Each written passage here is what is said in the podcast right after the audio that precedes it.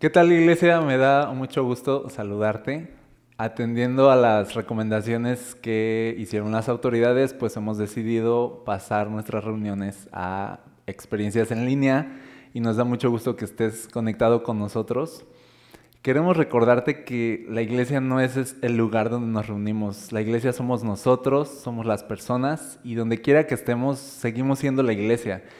La iglesia es nuestra identidad, o sea, la llevamos a cualquier lado. Acuérdate que Pablo dijo, cuando estaba en la cárcel, dijo, aunque no estoy con ustedes en presente, en cuerpo, pues estoy ahí en el espíritu. Lo que estaba diciendo era de, o sea, nuestra unión es totalmente espiritual. O sea, la iglesia puede estar dispersa por todo el mundo, pero seguimos siendo una sola iglesia unida en el espíritu. Entonces yo creo que estos acontecimientos nos deben ayudar a recordar que somos la iglesia sin importar en dónde estemos, que estamos unidos por la sangre de Jesús, no por un edificio, incluso ni, pensar de, hey, cultura gospel o iglesia tal, o sea, al final todos somos la iglesia y creo que este acontecimiento nos va a ayudar a recordar eso y que podamos estar unidos Así que me da mucho gusto que, estemos juntos, que estemos de verdad unidos en el Espíritu. Y yo creo que Jesús va a hablarnos hoy a través de su palabra. Yo quiero compartirte brevemente un mensaje que he titulado Paz en tiempos de crisis. Y, y, quiero leerte un pasaje que está en el Evangelio de Juan, capítulo 14, verso 27, que dice, les dejo un regalo paz en la mente y en el corazón. Y la paz que yo doy es un regalo que el mundo no puede dar, así que no se angustien ni tengan miedo. Lo primero que quiero decirte es que la paz de Dios es un regalo. La paz no es algo que aprendes a desarrollar, es algo que obtienes sin hacer nada. O sea, la paz de Dios solo debes recibirla no estamos aquí como que buscando alcanzar la paz, sino que la paz nos alcanza a nosotros en el lugar donde estemos. O sea, cualquier situación que tú estés viviendo, no es que tú tengas que desarrollar una serie de pensamientos e ideas para llegar a alcanzar un nivel de paz, sino que en la situación en la que estés, la paz de Dios te encuentra y viene Jesús y te dice, yo te doy mi paz, te la regalo, tú no tienes paz, yo tengo paz, aquí te la doy. Entonces, la paz de Dios es, un regalo. Esta mañana precisamente estaba en una junta y recibí un mensaje en mi celular que, me perturbó un poco y la verdad me quitó la paz. Entonces era una junta como creativa y, la verdad se me fue toda la creatividad. O sea, eh, era como si ya no estuviera ahí en la junta, porque toda mi atención se centró en ese mensaje. Y me di cuenta que cuando tú pierdes la paz por algo, de verdad neutralizas tu vida. O sea, todo lo bueno que eres, de pronto, o sea, no existe. Es como no estar presente cuando no tienes paz. Y entonces cuando Jesús dice, yo les doy paz, es así de, yo quiero que estén completos. Yo quiero que, sean personas completas funcionando bien. No quiero que dejen de, de funcionar. Entonces yo me di cuenta que dejé de funcionar, o sea, totalmente dejé de funcionar hasta que recibí otro mensaje que me levantó otra vez y entonces me volvió la creatividad y así de fa, fa, fa, otra vez. Y, me doy cuenta que, cuando Jesús dice, les dejo mi paz, les regalo mi paz, veo a un Dios que quiere que vivamos verdad, de verdad vidas al 100% de todo lo que podemos ser, porque sabe Dios que si no tenemos paz no funcionamos, ni vamos a vivir la vida que Él nos destinó a vivir. Así que Jesús te quiere completo. Y como Jesús te quiere completo y funcionando bien, te dice, ten, te regalo mi paz. Y yo veo hoy que estamos muy vulnerables ante tantas noticias malas. Y yo sé que no podemos ignorar todas las noticias malas que hay pero te animo a que no dejes que te robe la paz, que abras tu Biblia y también mires las buenas noticias y contrarrestes de alguna forma las malas noticias con las buenas noticias de Jesús, porque justamente así me pasó en esta junta, o sea, recibí una, un mensaje malo, que me perturbó y luego recibí uno bueno que me levantó. Y listo, ya estaba otra vez funcionando. Entonces yo creo que podemos eh, leer las noticias malas y luego decir de, ok, ¿cuántas noticias malas leí hoy? ¿10? Ok, entonces voy a leer 10 cosas buenas, ¿no? 10 buenas noticias en la palabra de Dios. Por ejemplo, Isaías 41 que dice, no temas, yo estoy contigo, no desmayes porque yo soy tu Dios. Entonces, la paz de Dios es un regalo. Y todo lo que Dios nos da es un regalo. Todo lo que tenemos de Dios es por gracia, porque en verdad no merecemos nada. Pero Dios es tan bueno que nos da todo lo que necesitamos. Funciona igual con el Espíritu Santo, ¿sabes? Porque el Espíritu Santo es una realidad también, no es una teoría. Tú no tienes que entender cómo opera el Espíritu Santo para vivir bajo la realidad del Espíritu Santo. Entonces, dice, por ejemplo, la Biblia que cuando el Espíritu descendió el día de Pentecostés, dice, todos fueron llenos y empezaron a hablar en otras lenguas, dice, de acuerdo a lo que el Espíritu les daba que hablaran. Y eh, algunos yo creo que quisieran, quiero, algunos yo he oído que quisieran hablar en otras lenguas, pero a veces estamos pensando de, ¿cómo le hago? Y, no entra en nuestro entendimiento porque de verdad no funciona así. O sea, es una realidad que experimentas, no es una teoría que entiendes cómo funciona. No era que las personas estaban ahí aprendiendo a hablar otros idiomas, sino simplemente dice que estaban hablando otros idiomas. Punto. Era un regalo. El Espíritu Santo es un regalo que experimentas, no es una teoría que entiendes.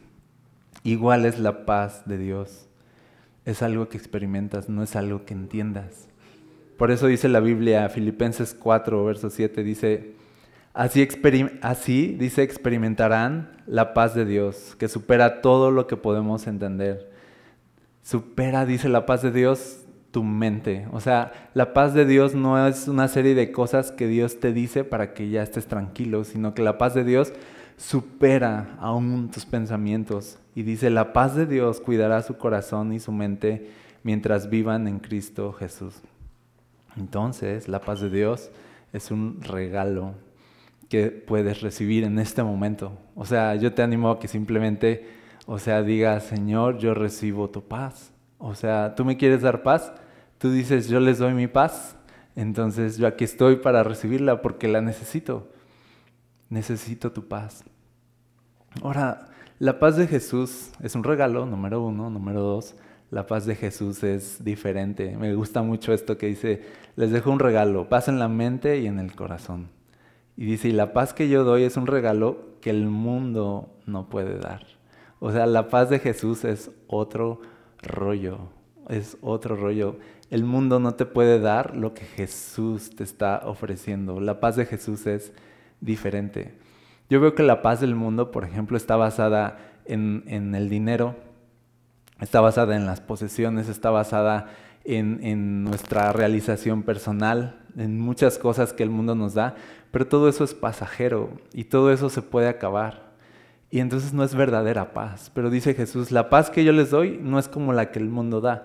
La paz que yo les doy es una que puede estar firme a pesar de que exista conflicto, a pesar de que haya escasez, la paz que yo doy es una que puede existir a pesar de que haya enfermedad o problemas. Jesús nunca ha pretendido darnos una paz cuando no hay conflictos o decir de te voy a dar, te voy a dar mi paz, mira cómo resuelvo tu vida. No, sino la paz que Jesús nos da es de te voy a dar mi paz aún en medio de las batallas, aún en medio de la guerra, aún en medio de la enfermedad, aún en medio de la crisis podemos tener la paz de Jesús. La paz de Jesús es diferente, porque la podemos tener siempre en nuestra vida a pesar de cualquier situación. Entonces, no esperes a que tu situación cambie para empezar a tener paz. Empieza a buscar la paz que solo Jesús puede dar, aunque estés en esta situación. ¿sí? Y yo sé que muchos vamos a estar encerrados y no vamos a ir a, trabajar y no vas a ir a la escuela y no vas a ir a la oficina y, yo sé que muchos pueden eh, estar entrando en ansiedad o qué voy a hacer. Hay tantas noticias que se oyen y yo te quiero decir algo. O sea, puede ser que toda esta situación se prolongue unas semanas más, pero no esperes a que la situación cambie para empezar a tener paz, porque la paz que Jesús te da es diferente. Puede estar en tu vida, no importa cuál sea tu situación. Así que otra vez, dile, Señor, yo recibo tu paz porque tu paz es un regalo que me das y tu paz es diferente, la puedo tener a pesar de lo que esté viviendo. Y número tres, quiero decirte, abraza la paz y no el miedo. Dice, dice finalmente este verso, dice así que no se angustien ni tengan miedo. Y este es un tiempo donde abunda el miedo y donde abunda la ansiedad por el virus del coronavirus. Y podemos elegir entre recibir la paz, como estamos aprendiendo, recibir la paz de Jesús o abrazar el miedo. Yo te quiero decir algo, elige abrazar la paz, elige no tener miedo, elige creer en Jesús en los momentos de angustia. Y recuerda muy bien esto, Dios no opera a través del miedo, Dios opera a través de la fe.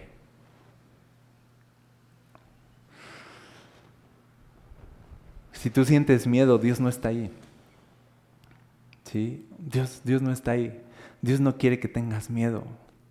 Dice aquí no tengas miedo, no, no dejes que el miedo te paralice, mejor permite que la fe te mueva, que la fe te impulse. Por favor no dejes que el miedo te, te deje tomar decisiones, que el miedo te, te lleve o te impulse a hacer cosas que no debes. Mejor que la fe, que la confianza en Jesús sea que, que lo que te mueva. Y yo les quiero proponer esto tomemos esta oportunidad de estar en casa, de estar eh, pues de alguna forma eh, guardados en casa, tomemos esta oportunidad para crecer en la fe, crecer en Jesús, crecer en nuestra confianza en Jesús. Por ejemplo, podemos elegir entre creer eh, cosas como la, la economía va a colapsar.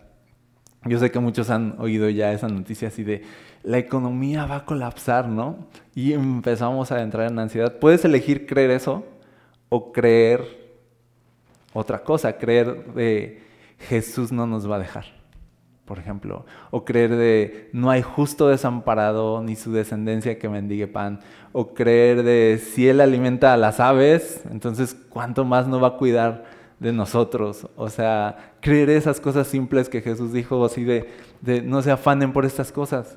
O sea, si yo cuido a las aves, si yo cuido a las plantas, pues ¿cómo no los voy a cuidar a ustedes? Así que la economía puede colapsar y muchas cosas pueden eh, sacudirse en el mundo, pero Jesús sigue siendo nuestro Dios y Él es fiel y Él prometió no dejarnos nunca, no desampararnos. Él prometió que habría pan siempre en nuestra mesa y que iba a cuidar de nosotros.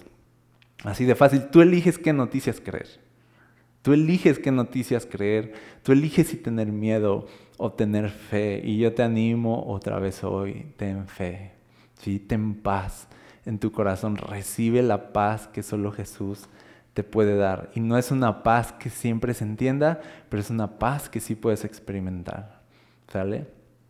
Entonces, eh, quiero dejarte antes de, de irme. Yo sé que es un mensaje, fue demasiado corto algunos están diciendo, así le deberías hacer el domingo cuando tengo hambre y ya me quiero ir, ¿no?